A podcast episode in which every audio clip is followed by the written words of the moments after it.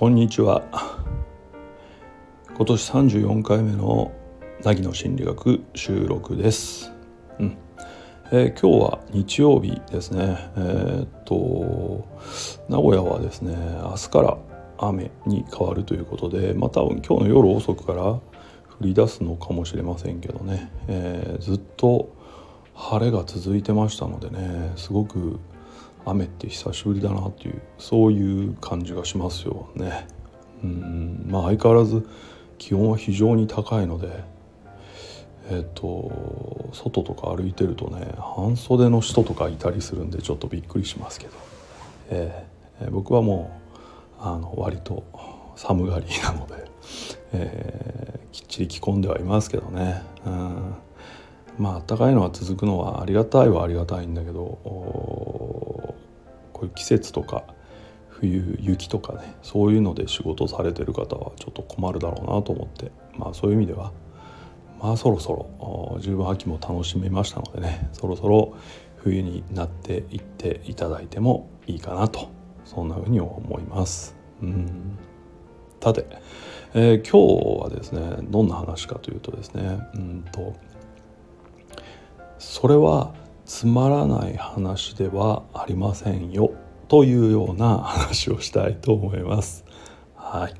うん。これどういう話かっていうとね、まあ、よくあのクライアントさんでですねえー、っと何て言うのかな。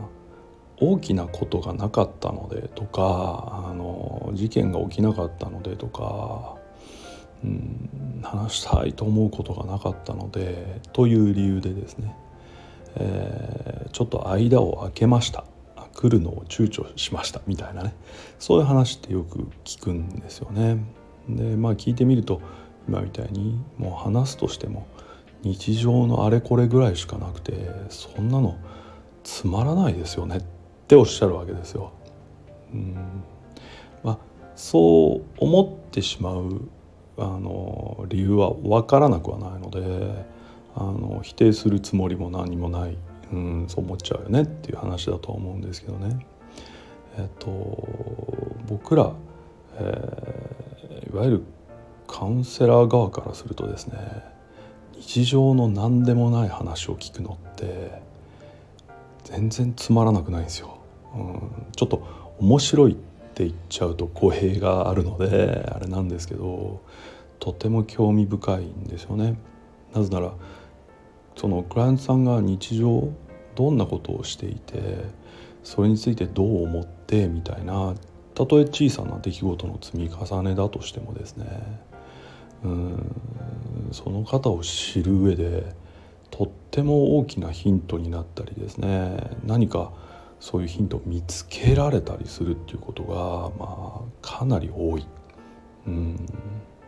大きな出来事ってそこに目を奪われがちなのでそれにある種非常事態だったり緊急事態だったりするわけだから、うん、クライアントさんの反応ってある種それに対応した反応特別な反応っていうのが出ちゃうので、ね、まあもちろんそこから知れることもいっぱいありますけどうんやっぱり日常生活の何でもない出来事、うん、ふと思ったことみたいなことから知れることって本当にたくさんあるんですよね。だから僕らにしたらものすごく興味深いしなんならそのことをたくさん聞きたいなって思うぐらいなんですよね。うんでもなかなかねそのつまんないですよねって言われて今の話してもちょっと、そう思わせないように気を使われてるってあ取られがちなので、まあ、今日はちょっと収録を通じてお話をしておこうかなとそんな風に思いました。うん、でまあそれらを僕らは興味深く聞けるので、えー、もう毎日何でもない話聞きたいなって思うぐらいなんですけれども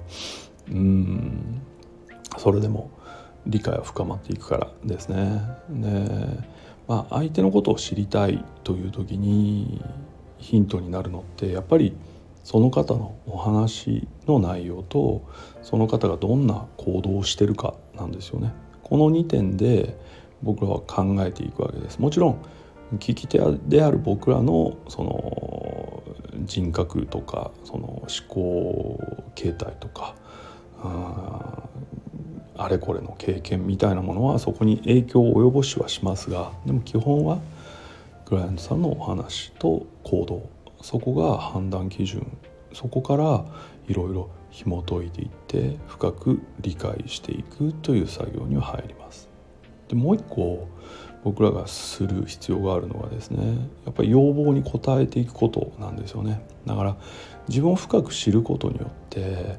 えー、自分が変わる一つのうんなんていうのかなきっかけにしたいっていうことがあるわけだから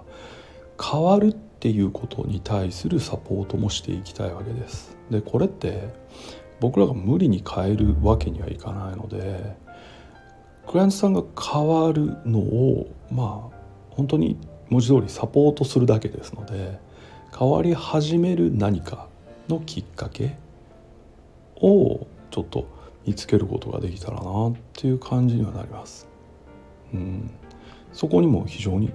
注目してお話を聞いてるわけなんですよね。でそういう意味で言うともし僕らが聞いてつまらないと思う話があるとしたらえっと絶対変わらないっていう話かなと思います。うん、クライアントさんとか来て私は絶対自分を変えようとは思いませんので、えー、一切、えー、自分の開示はしません。うん、ただ例えば怒りをずっと話し続けますとかそういうことになっちゃうとですね、えっと、前提として、えー、開示しないわけだから本当はこうだ、うん、実はこう思ってたとか、うん、そういう話が一切聞けないわけなのでまあ怒ってるということだけは伝わってはきますが、え、きっかけが何もつかめないわけなんですよね。でもちろん最初の段階で怒りを発散するってすごい大事だから最初の数回何回はね、あのずっと怒ってるっていうのは聞けるんだけどこれが10回20回例えば半年1年と毎回怒ってるということになるとですね、えー、怒るという姿勢は変わらない姿勢ですのでうん変わらないっていうものをサポートする術がないというか正直それ僕らの仕事ではなくなっちゃうんですよね。そう。変わらないものを維持するっていうのは多分カウンセリングではないかなっていう気がします。はい。あのこれはちょっと誤解は招きたくないのでちょっともうちょっと補足しておくと、うん、クライアントさん自身の本質を変えようとする必要はないですよ、うん、あなたはあなたのままでいいっていうのは前提です、うん、ただそれと姿勢を変えないっていうのは別の話、うん、本質は変えなくていいんだけど姿勢を変えないことには変化が起きないという問題の話をちょっとしている感じです。だからまあこんなこと言うと姿勢を変えさせるのがあなたたちの仕事でしょうと思う人もいるかもしれないけど僕らはねそれほどすごい技を持っているわけではない。うん、話を聞いて理解をし、えー、変化のきっかけを探っているだけですので僕ら自体にものすごいパワーがあってね話しただけで変わらなきゃって思っていくみたいなそこまでの力まあある人もいるかもしれないけどね。それは僕自身はあんまりないだろうなと思ってるので、うん、そこら辺はやはり共同作業なんじゃないかなという意味でうんやっぱり変わらないという姿勢を維持されるのは、まあ、つまんないっていうよりはね辛いっていうかちょっとうんここじゃないよねっていう話になってっちゃうんじゃないかなとは思いましたね。はい。今日はねということであの日常の何でもない話。うん、私はつまらないと思うんで話せないみたいな話こそ僕らカウンセラーはすごく興味深く聞ける話なんなら面白いと思って聞ける話なのでそこはあの全然気にせずに話してほしいなっていう。なんなら先週と同じ話でも全然聞ける感じです。全く同じには聞こえないので多分。だって人間ってね日々調子も変わるし見方も変わるしみたいなことあるじゃないですか。そういうところから紐解いていくという作業なのでね、うん、正直つまんない話っていうのはねあんまりないんですよね。はい、ということをちょっと今日は話させていただきました。うん。まあ最初にですねそろそろ冬になっていいよとは言ったもののまあ極端に冬になられても困りますので今度今年の夏のようにね、えー、適度に冬に なっていただけたらとそんな風にちょっと思いますから最後に言い換えておきますね。妙なところをちょっと聞き届けられてもね神様にね、えー、ちょっとやばいことになりますので、え適度な冬をお待ちしておりますということで今日のお話は締めさせていただきたいと思います。はいここまで聞いていただいてありがとうございました。またお会いする日までお元気で。